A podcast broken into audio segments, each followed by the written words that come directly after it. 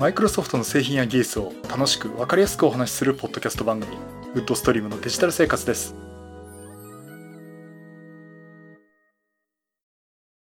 第607回目の配信になりますお届けしますのは木沢ですよろしくお願いしますはい今週もお聞きいただきありがとうございますこの配信はクラウドファンディングキャンファイアのコミュニティより皆様のご支援をいただいて配信しております。今回も安成さん、ホワイトカラーさんはじめ合計10名の方にご支援をいただいております。ありがとうございます。ご支援の内容に関しましては、この番組ウェブサイト、windows-podcast.com でご案内しております。もしご協力いただけるでしたらよろしくお願いします。また、リスナーの皆さんとのコミュニケーションの場として、チャットサイト Discord にサーバーを開設しております。こちら、ポッドキャスト番組、電気屋ウォーカーと共同運用しております。よかったら参加してみてください。Discord サーバーの URL は番組ウェブサイトにリンク貼ってあります。はい、ということで。えー、っとですね、本題に入る前にお知らせがありまして、まあちょっと今、私いろいろ YouTube とかもいろいろやってるんですけども、またもう一つ挑戦してみようかなっていうことがありまして、えー、っとね、いろいろ喋ったら音出すことで、いろいろと、えー、家庭的問題があるんで、ほどほどにしたいなと思ってるんですけども、えっ、ー、とね、ラジオトークっていう、まあ、これも音声配信なんですけど、まあそういったのがありまして、ウェブとか、あとは専用アプリとかでね、まあ、あの、ポッドキャストのような形で配信するっていうものがありまして、まあ通常のこう配信したりとか、あとライブをして、結構皆さんとのコメント書いてもらってコミュニケーションを取るとかね。まああの、私が今 YouTube でライブやってるのと同じようなものなんですが、それの音声配信というもので、ラジオトークというのがあります。で、まあ、あの、結構いろんなポッドキャスターの方もね、ポッドキャストもやりつつ、こちらもやられてるっていう方結構いるんですが、えっ、ー、と、今、こっちの方でね、配信をしてみようかなということで、始めてみました。えっ、ー、と、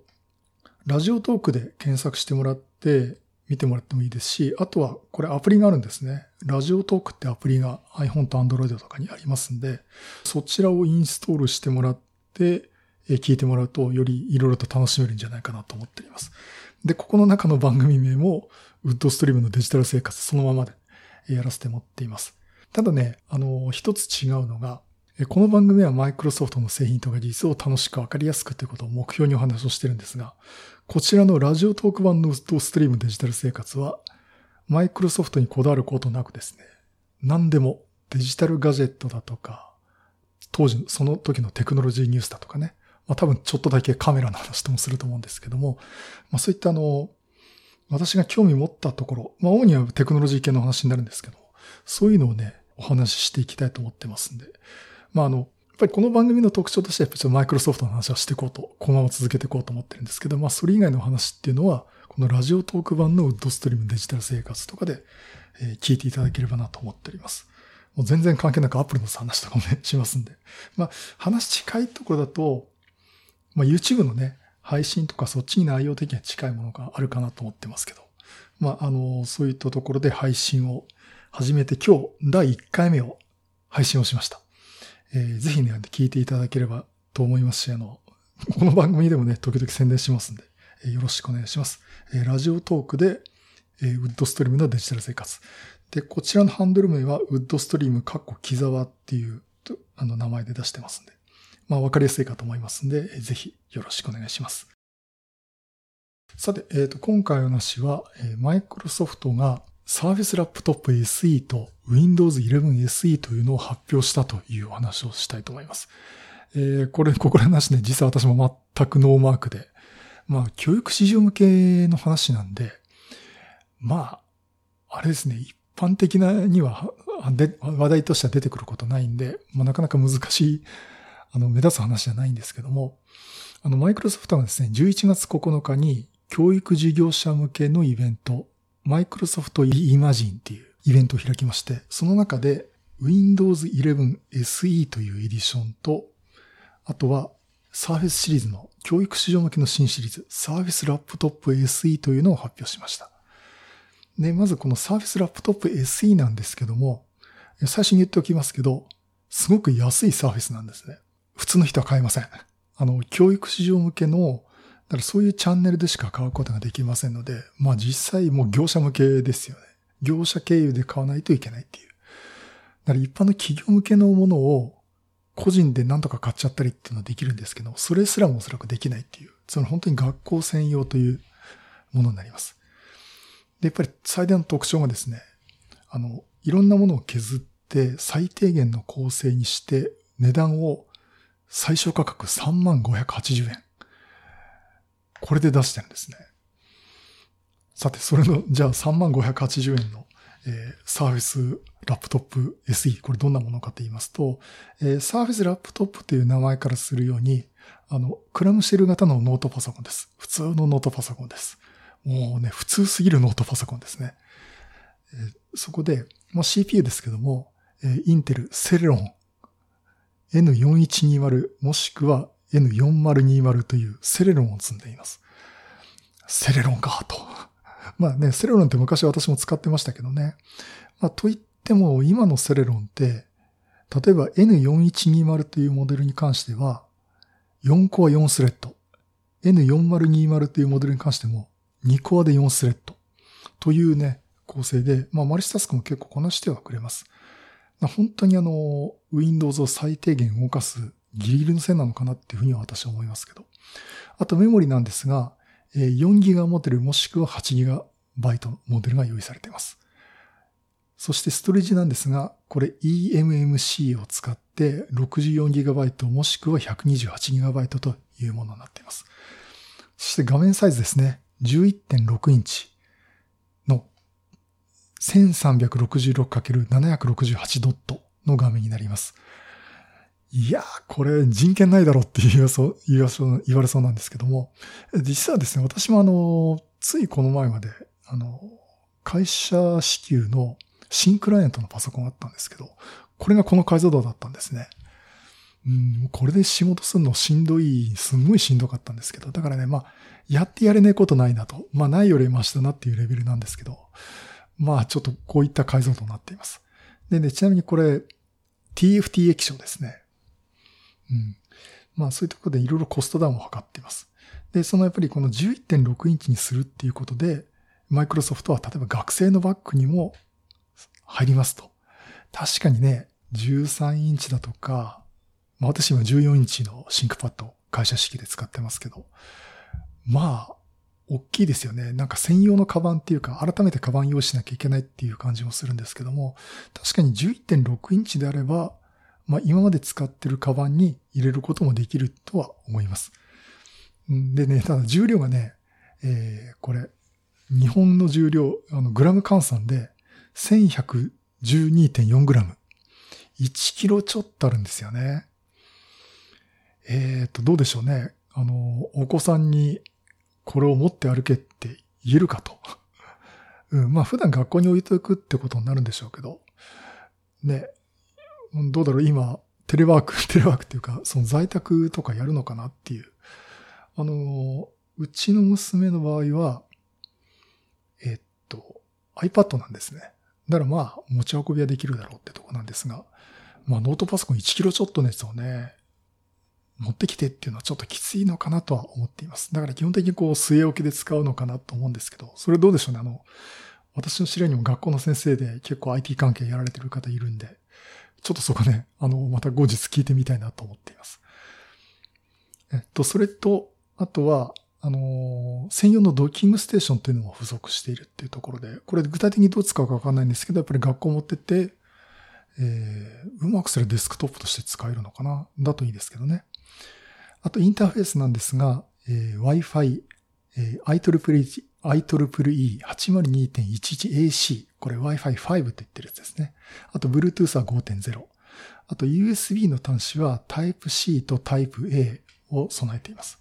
で、電源なんですけども、えっ、ー、と、バレル型 DC コネクタがついてると。で、このバレル型 AC コネクタって何かっていうと、まあ昔ながら AC アダプターですね、丸の。あの、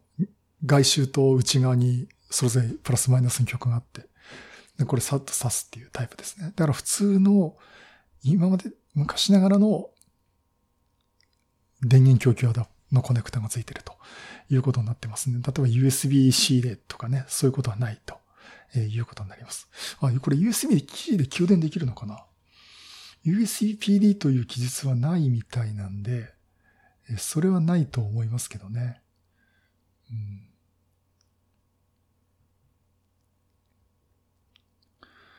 あとは、えっ、ー、と、フロントカメラが 720p、30fps のビデオと、えー、2W のステレオスピーカーと、シングルデジタルマイク。まあ、あの、こんな Surface Go とか Surface Pro みたいになんかすごくいいマイクを使ってるわけじゃないっていう感じですね。で、色はグレイシア。まあ、ホワイト系ですね。あの、本当にプラスチックのもので、結構見た目、私に言わすとチャチなものだと思うんですけど、まあ、子供に持たせてね、うん、ね、別にあの、MacBook Pro みたいな、ね、ラグジュアリー感いっぱいのものを渡すのはちょっとおっかないなっていうかね、すぐ傷つけちゃうだろうしと思うんで、まあ、それ考えると、まあ、ここら辺気使わなくていいのかなと思っています。で、それと、やっぱりここは教育集向けいろいろ考えてて、えっ、ー、と、まずですね、OS は Windows 11 SE、そして Microsoft 365 for Education というものを搭載しております。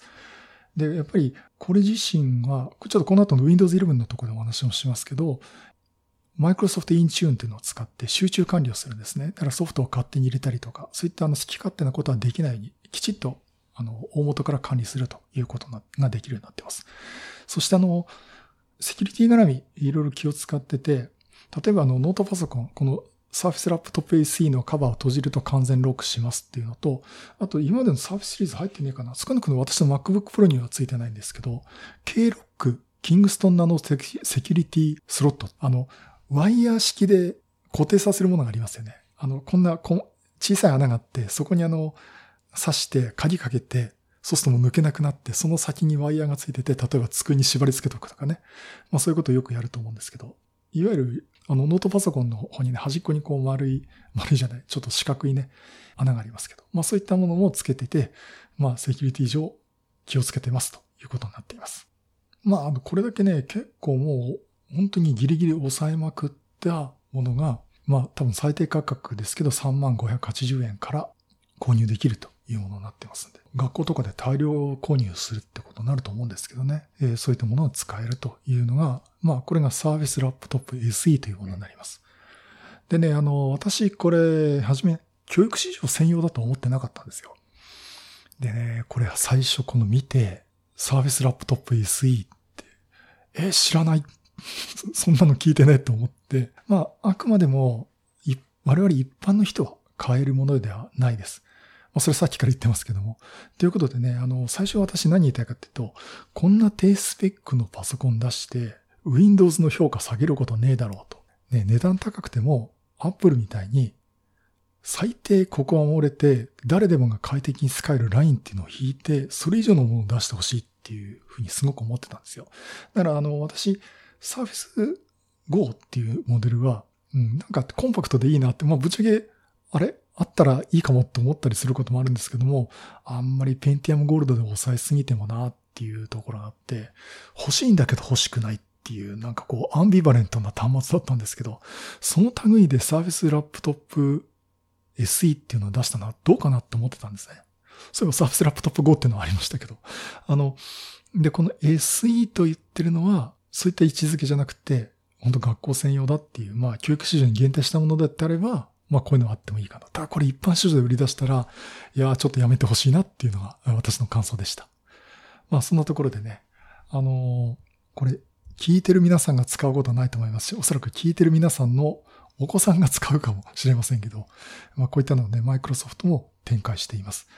で、やっぱりあの、Chromebook とかね、それこそ iPad とか、そこら辺との市場の競合になるということで、このマイクロソフトも教育市場向け結構頑張ってるということになります。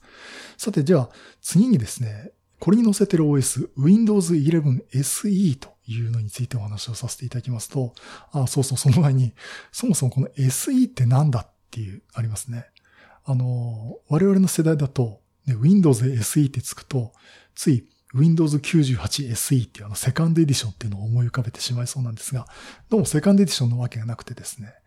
おそらくスチューデントエディションもしくはスクールエディションの SE ではないかと言われています。まあそう入れてしまうとね、まあ納得ですねっていう感じですが。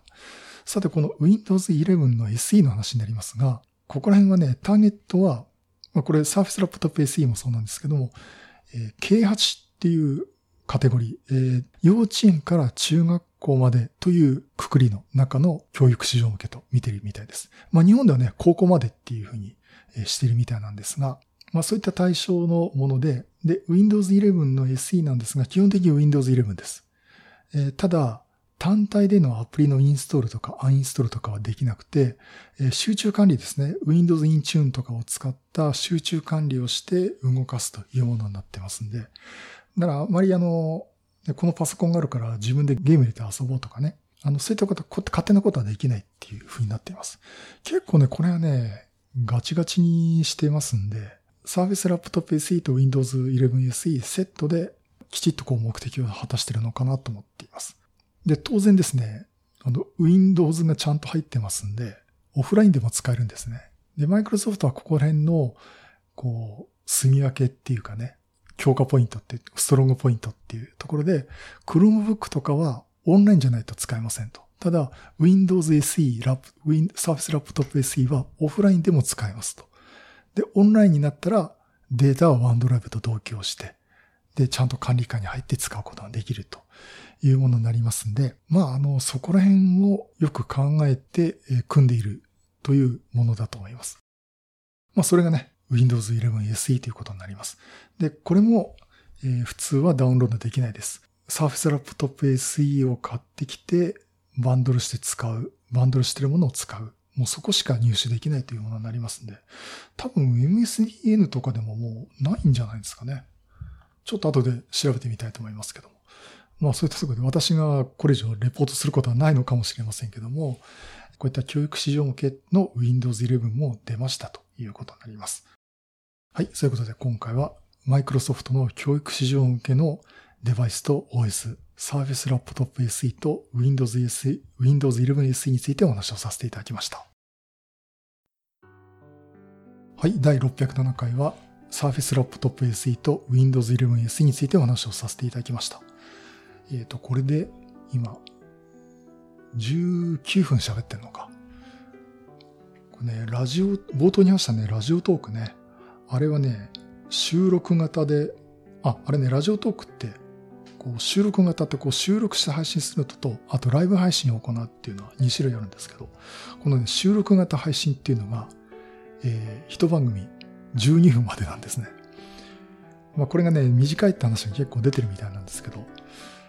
まあそれ考えると、えー、ちょっと7分オーバーしてますね。まあ間の無駄口をどんどん省いていけば、おそらくこれ、えー、ハマると思いますんで。まあこれ、この話題もね、また後で、ラジオトークの方でも話ができれば、えー、とりあえずあの、スタートアップで、いろいろと配信は貯めておきたいんでね、あの、この話もするかもしれませんけど、まあ、あの、うまく削っていけば、ラジオトークだと12分で収まるのかなと思ってます。まあ、逆にラジオトークだと、えー、間の無駄話がなくてですね、もう要件だけサクサクって話することになりますんで、そっちの方がね、人によっては聞きやすいのかなと思っています。私もね、他の方のいろいろ番組聞いてても、12分で終わるって結構いいんですよね。で、これが例えば30分1時間って聞いていくと、途中で、まあ多分この調子だといいかな、聞くのやめちゃおうって思うんですけど、12分だと、ね、ラジオトークの12分だと、あまあ最後まで聞きましょうと いう感じがありますんで、まあ、そこら辺がね、多分ね、あと、こう、聞いていく人もね、気持ちが持つっていうかね、えー、集中できる時間っていうのはあるでしょうから、そこを考えると、この12分っていう時間にしたの絶妙かなと思ってます。うんだから私も話のネタ的には、これもっと番組ね、細かく、あ時間を抑えてもいいのかなとも思ったりはしています。まあね、ドリキンさんみたいにこう2時間3時間ずっと面白い話をし続けるってことができればね、理想的なんですけども。まあ人それぞれありますんで、まあちょっとそこら辺ね、いろいろ考えて、あの、ポッドキャストの方も配信しますし、ラジオトークの方も配信して、YouTube どうするかな？うん。もうね、YouTube、YouTube っていうかあの、家族には何をやってるっていうと YouTube っていうのがね、一番わかりやすいんで説明したんですけど、え、ー、と、この前も話した通りね、うるせえって話になってますんで えっと、今後どうしようかなっていうのを思っております。まあ、何してもちょっと続くかどうかわかりませんけどね。あの、面白いし、結構皆さんからフィードバックも受けやすいんじゃないかなっていう。多分、今やってるよりも、フィードバックを受けやすいし、話の範囲も広げるんで、別の楽しみ方ができるかなと思いますんで、ぜひラジオトーク版のウッドストリームデジタル生活も聞いていただければいいかなと思っております。はい、そういうことでまた色ネタ集めてお話したいと思います。またよろしくお願いします。